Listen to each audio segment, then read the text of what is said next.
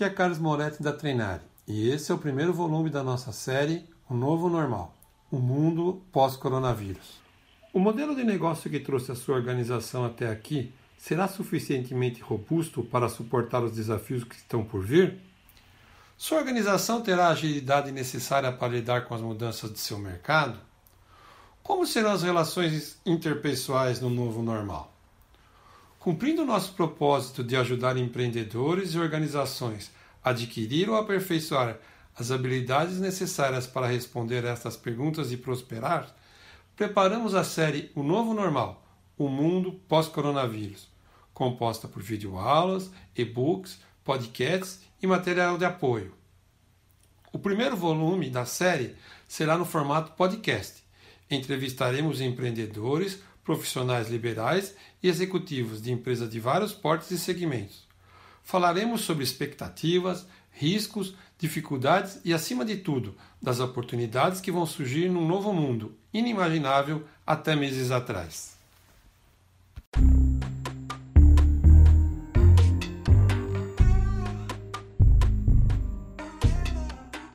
Hoje nós estamos aqui com mais um grande amigo, Vou apresentar aqui o jornalista Edson Rossi.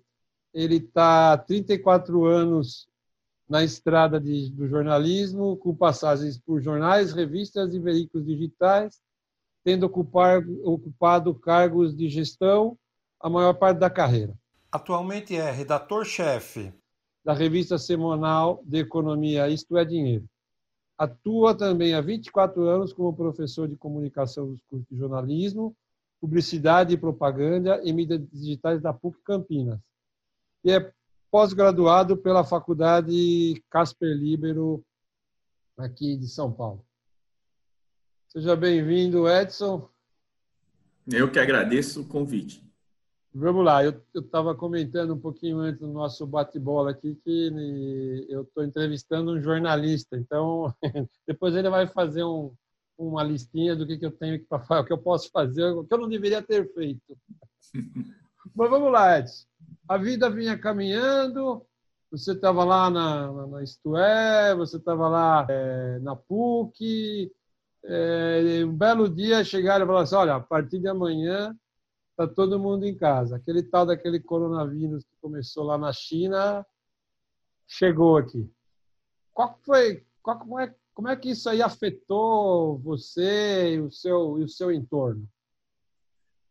Foram os efeitos todos, evidentemente, quando a gente meio que sai ali de uma situação que você está, da tua rotina, a primeira impressão ela costuma ser negativa e depois você começa a enxergar o que tem de bacana naquilo. Eu tenho duas profissões, né? Eu trabalho como jornalista e como professor eu vivo em São Paulo, a redação da revista em que eu trabalho está sediada em São Paulo e a universidade em que eu dou aula fica em Campinas. Então, para eu dar as aulas necessárias em Campinas, eu ando de mil a mil duzentos, andava mil a mil duzentos quilômetros por semana. É, quando eu percebi que eu não precisava mais rodar mil a mil duzentos quilômetros por semana só para ir para Campinas e voltar ao longo de todos os dias, sendo que pelo menos um dos dias eu ia pela manhã, dava aula, retornava para a revista, voltava para Campinas à noite, ou seja, tinha um dia na semana que eu andava 400 quilômetros. Quando eu percebi que eu não precisava andar 400 quilômetros ou 1.200 por semana, 1.000, 1.200 por semana, é, eu falei, em que mundo a gente vivia em que isso já não acontecia?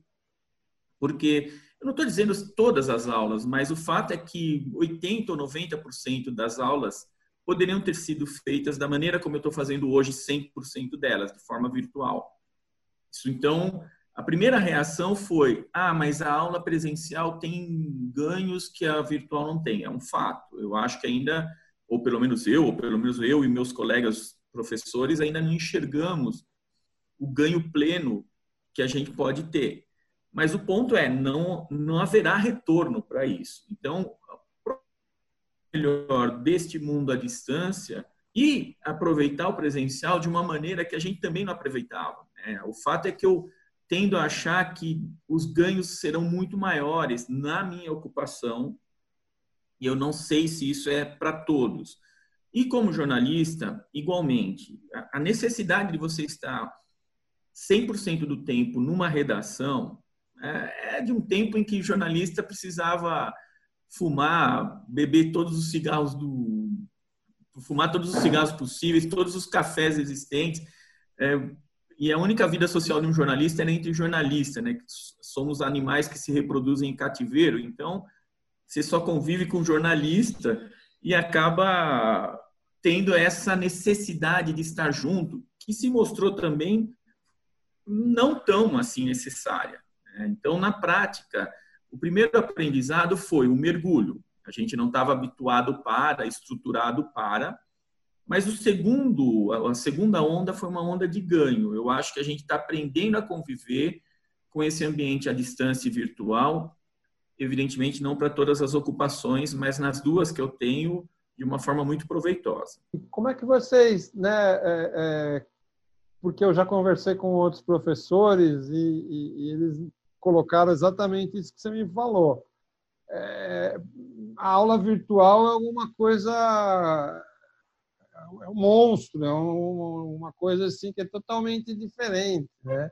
Como é que vocês se adaptaram? Como é que seu, o seu grupo, o grupo de, de professores, de professores, os próprios alunos, que eu vejo a minha filha aqui também às vezes, como é, como é que você sentiu essa essa mudança nessa turma? É, eu penso assim, claro que muitos colegas, talvez muitos professores estavam já à frente nisso, muitos não, alguns. Alguns estavam à frente nisso, alguns estavam perto e a maioria estava despreparada.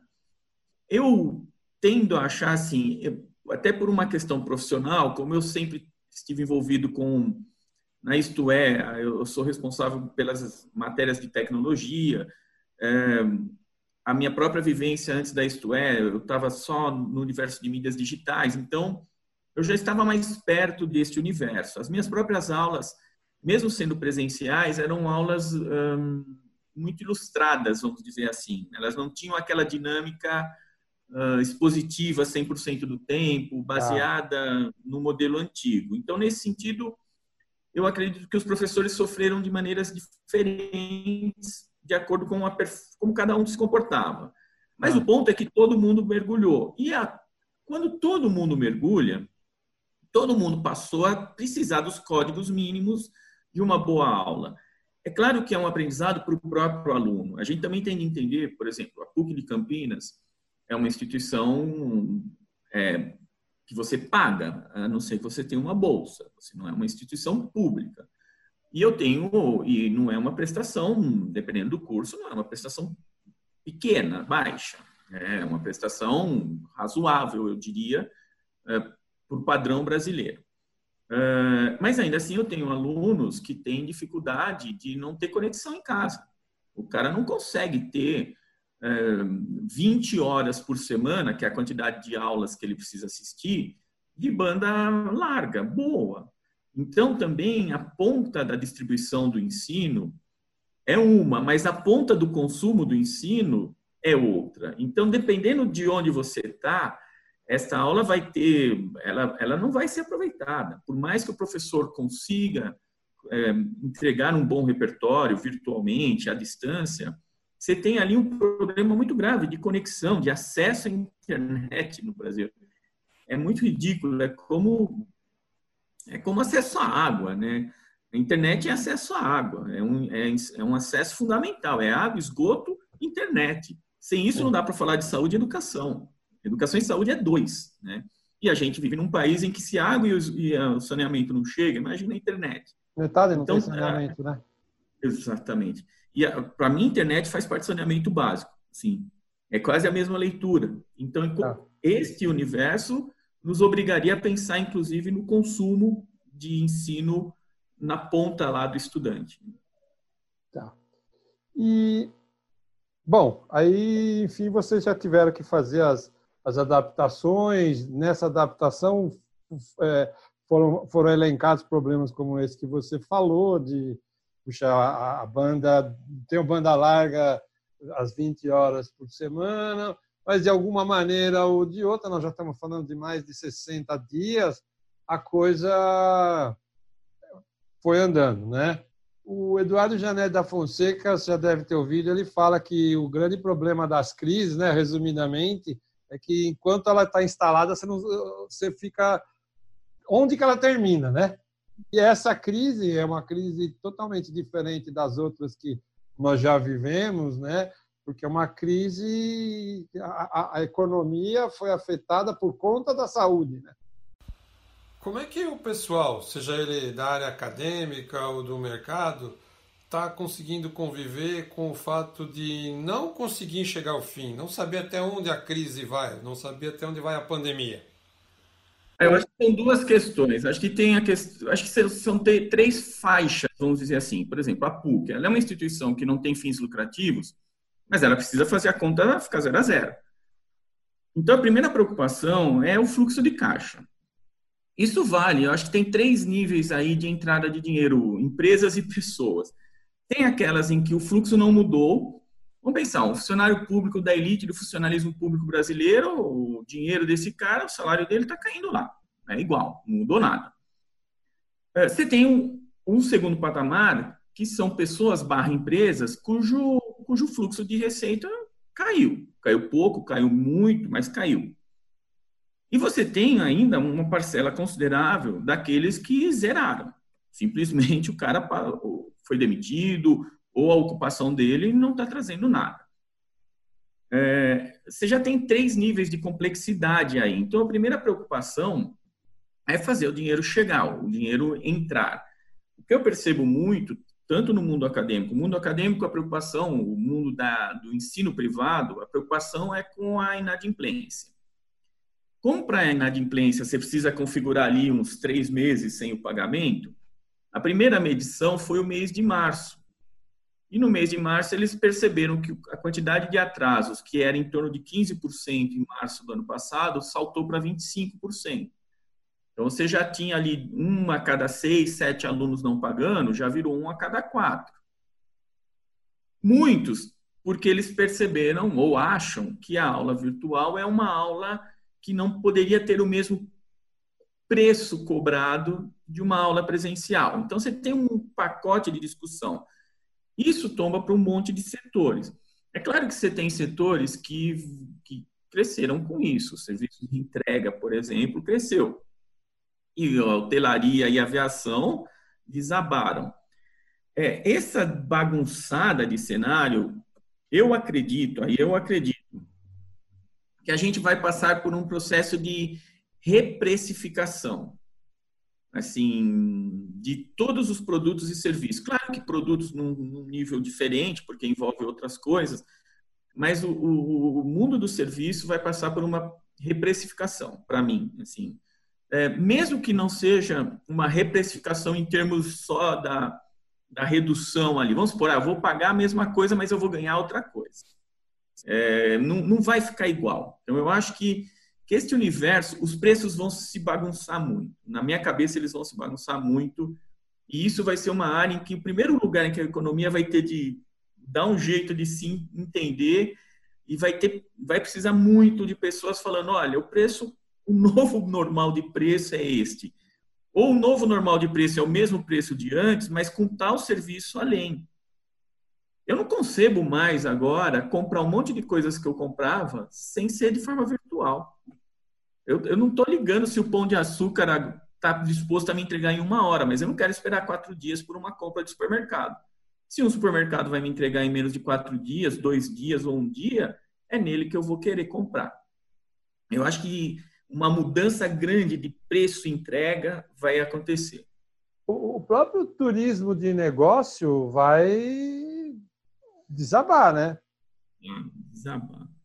A gente deu uma entrevista recentemente com o Fernando Meirelles, o, o cineasta. Uhum. E ele falava: olha, para eu produzir um comercial, eu tinha uma equipe de 90 pessoas. Hoje eu estou fazendo com oito. E as pessoas, e um pouco mais pessoas em casa, fazendo a edição de um trabalho. Ele falou: era inadmissível. Era como se isso jamais pudesse existir. 80, 90 pessoas, era o normal. Hoje, o normal, 10. É...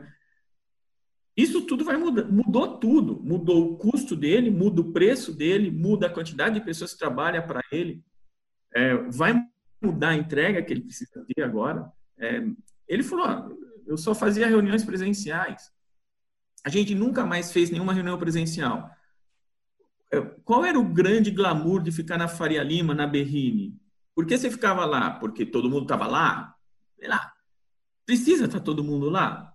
Não. A gente começou a constatar umas obviedades, né? Foi impressionante que é como você fala, é uma questão de saúde impactou a economia, mas ela impactou especialmente os hábitos todos nossos, né? A gente reparou que a gente talvez gastasse tempo demais. Quem convive numa metrópole como a Grande São Paulo, quantas horas você se gastava se locomovendo para uma reunião? É, não é mais necessário. Né? São custos que a gente incorporava, inclusive custos não só do gasolina, mas o custo de tempo dedicado a uma agenda que a gente não precisa mais. No primeiro momento, acho que a gente está trabalhando mais, porque a gente está se acostumando com esse modelo de, de encontros virtuais. Mas no segundo passo, eu acho que a gente vai perceber que desperdiçava tempo demais com coisas que não eram necessárias. E como é que você enxerga o, o, o, Você já deu algumas pinceladas, né? Mas de uma maneira geral, como é que você enxerga um novo, novo ambiente de negócios, mas mais do que isso, as relações pessoais nesse novo normal, porque é, a verdade é que a gente não sabe quanto tempo vai dar para, em quanto tempo, quanto tempo nós vamos demorar para fazer aquela pizza, chamar os caras para comer pizza aqui em casa. É verdade. Eu acho que é, é isso para mim é o, é o nó mais ainda não solucionado de todos. Acho que a própria questão econômica está mais, digamos, não fácil de, de, solucionar, mas está mais perto de a gente enxergar ali as saídas. Mas a questão que a gente não está tocando tanto é muito essa questão a cabeça, né? Acho que a quantidade de pessoas depressivas vai explodir, assim, é, é acho que vai ser um universo assim de ali sim a gente tem uma segunda bomba sabe, pós-Covid-19, eu acho que a gente tem uma segunda onda não muito positiva de a gente reaprender o que é a convivência, né? O que é a proteção.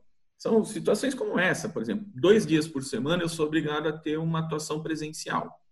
Por mais que a gente tome cuidado, mantenha um distanciamento e tenha reduzido o número de pessoas, eu estou lá presencialmente. Eu decidi que eu não posso visitar minha mãe em Dayatuba. Então, é, uma, é isso, essa é a conta. É, essas, esse, essa reequação aí, vamos reconstruir essa equação, eu acho que vai ser um grande nó. É uma pergunta que, para mim, essa é sem resposta. Eu acho que esse é o, é o pós-Covid, é o grande nó, é como a gente reconstrói as relações e, especialmente, como as pessoas vão reagir a, a isso. Né? Tem muita gente ficando muito mal com o isolamento e, e, e com razão, né? Não, não, é pouca coisa que a gente está vivendo. O que você está vendo esse, esses próximos meses aí, essas próximas abertura, eu quero dizer, o antes e o depois, né? Porque teve o primeiro dia do, do, do, do tum, fechou, meu, agora vou precisar aprender a mexer no computador, Agora, e essa abertura? É, não sei se você acompanhou aquela abertura do shopping Blumenau lá, que parecia um. Parecia uma Black Friday, né? Parecia uma Black Exatamente. Friday. É. Aí contaminou 150% a mais, né? Pelo amor de Deus. O que eu penso é assim, é, ao contrário, digamos, é como você bem desenhou, né? Ah, houve um fechamento, houve uma espécie de, ó, começou, aqui não pode abrir mais comércio, houve uma data para isso. Uhum. É, essa data simbólica da reabertura, por mais que ela exista também, ela não vai ter o mesmo, a mesma força da data de fechamento. O que eu quero dizer com isso?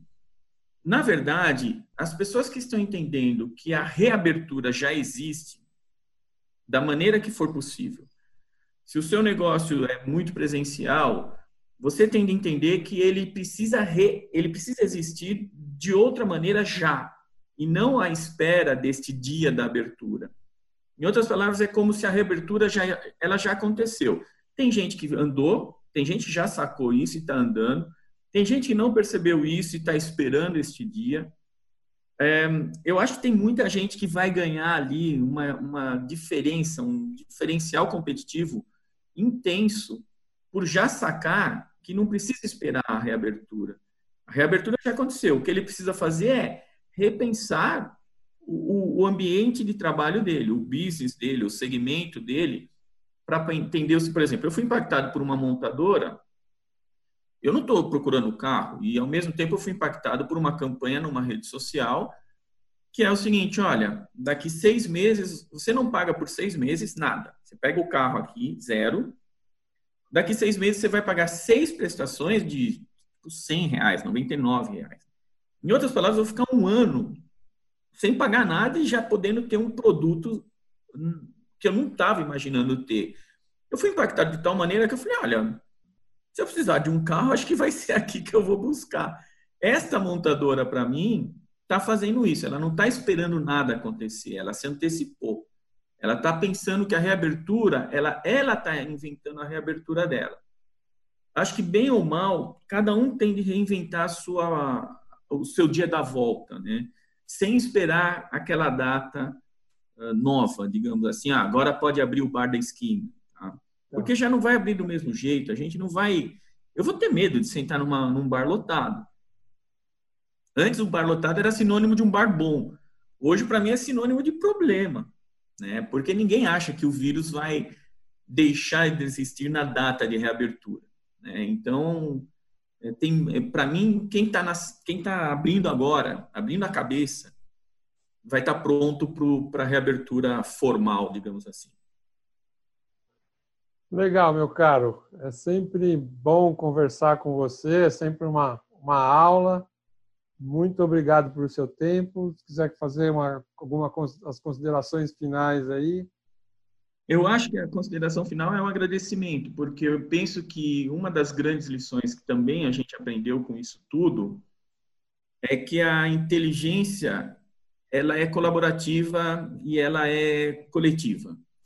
Ou seja, é, existe inteligência quanto maior o grupo de pessoas naquele grupo social, naquele país, naquela cidade, Quanto mais pessoas colaborarem e entregarem suas inteligências, eu acho que essas, é, é, isso, isso é sinônimo de uma sociedade inteligente. E aí iniciativas como a tua fazem isso, né? fazem essa pagelança. Então, eu só tenho a agradecer. E parabéns. Obrigado. Obrigado. Bom, nós conversamos aqui com o jornalista Edson Rossi, que falou um pouquinho das suas expectativas e as suas histórias sobre o novo normal.